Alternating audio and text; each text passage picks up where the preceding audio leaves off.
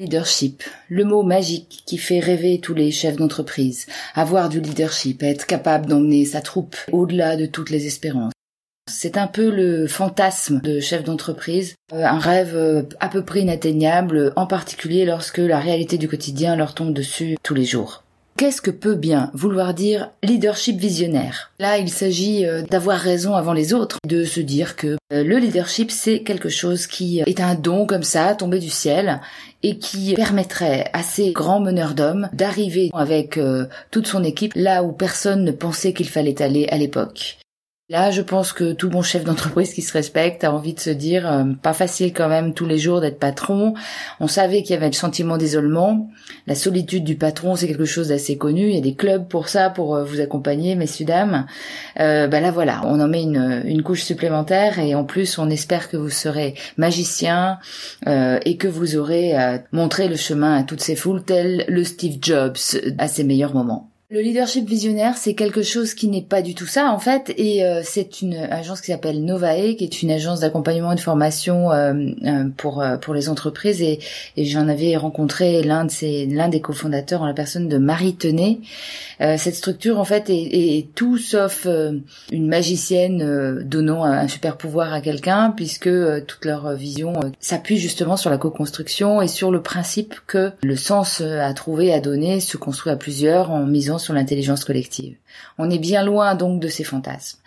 Je viens vous parler d'un atelier qui s'est déroulé il y a quelque temps déjà, un atelier en mode World Café organisé par euh, Marie Tenet et son comparse Cédric Toulon qui euh, nous ont euh, proposé un petit temps hors du temps en quelque sorte pour discuter sur cette notion de leadership visionnaire mais à leur manière bien sûr.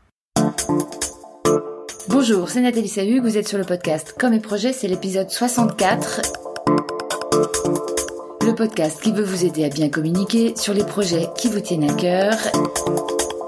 Et aujourd'hui, je viens vous parler World Café, co-construction, leadership et agilité. Rien que ça. Pour vous mettre dans l'ambiance, vous imaginez une jolie matinée de juin dans des locaux magnifiques d'une entreprise de la région lyonnaise. Il s'est organisé trois tables euh, et c'est le principe de cette animation de World Café où euh, il y avait à chaque fois la possibilité de débattre sur des thèmes posés sur la table de la manière dont on le souhaitait, avec le principe qu'une personne à chaque fois sur chaque table devait devenir l'hôte, noter et faire la synthèse de ce qui s'était dit au groupe suivant. Et donc il y a eu trois temps à la suite les uns des autres pour évoquer euh, diverses notions en lien avec euh, la grande question du leadership visionnaire.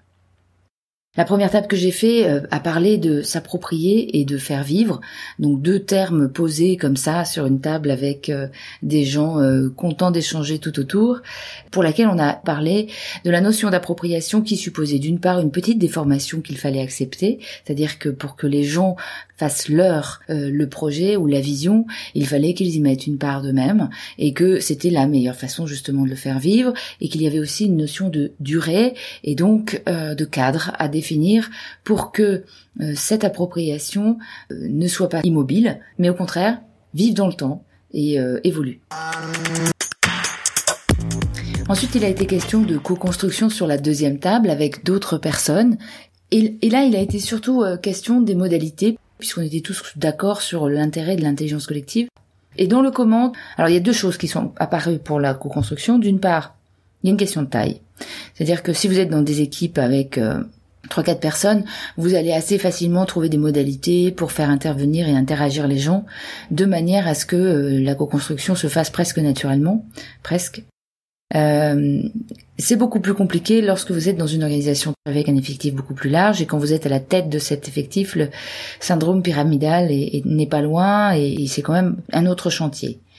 Ce qui nous paraissait important, c'était de recréer les conditions de proximité, les conditions d'autonomie en petite taille, euh, un peu comme les trous d'un gruyère où euh, finalement la co-construction euh, pouvait s'attaquer à tous les niveaux de la hiérarchie sur des sujets pas forcément très globaux mais peut-être beaucoup plus pratiques pour que ce soit un moyen de propager une façon de fonctionner ensemble et pour que chacun puisse voir les bénéfices en fait de cette co-construction.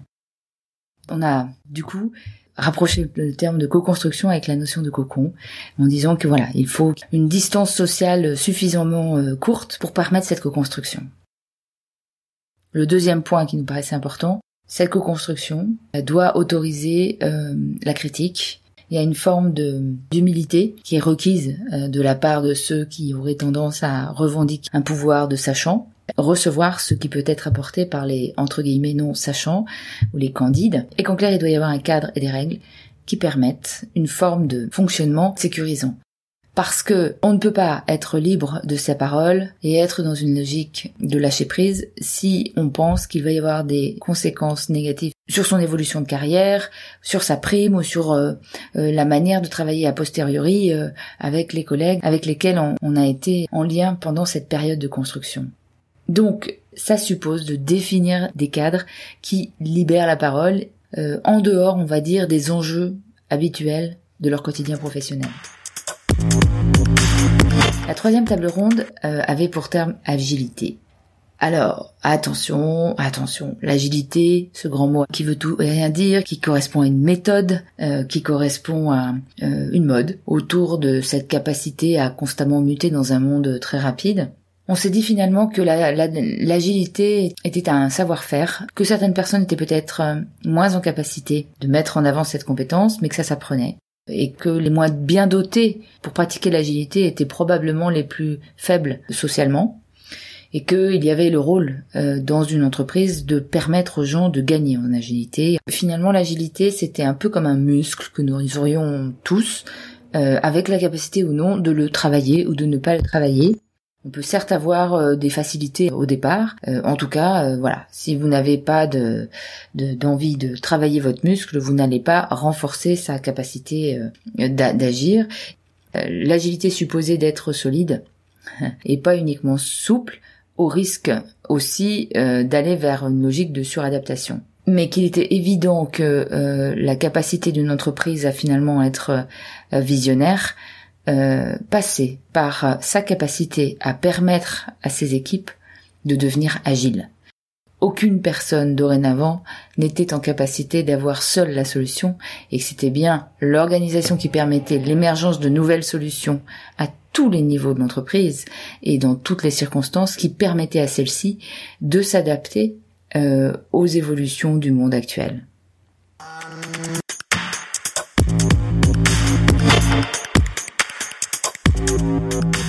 Une fois que vous avez fait ces trois tables rondes, eh bien, euh, vous comprenez que le leadership visionnaire, c'est d'abord euh, la capacité du chef d'entreprise à devenir un animateur, à devenir un, bon manager de ses ressources premières, que sont ses équipes, que la, dimension visionnaire n'était ni une formule magique, ni un don. C'était simplement la capacité à développer euh, les conditions pour permettre aux uns et aux autres d'être plus agiles ensemble dans la co-construction.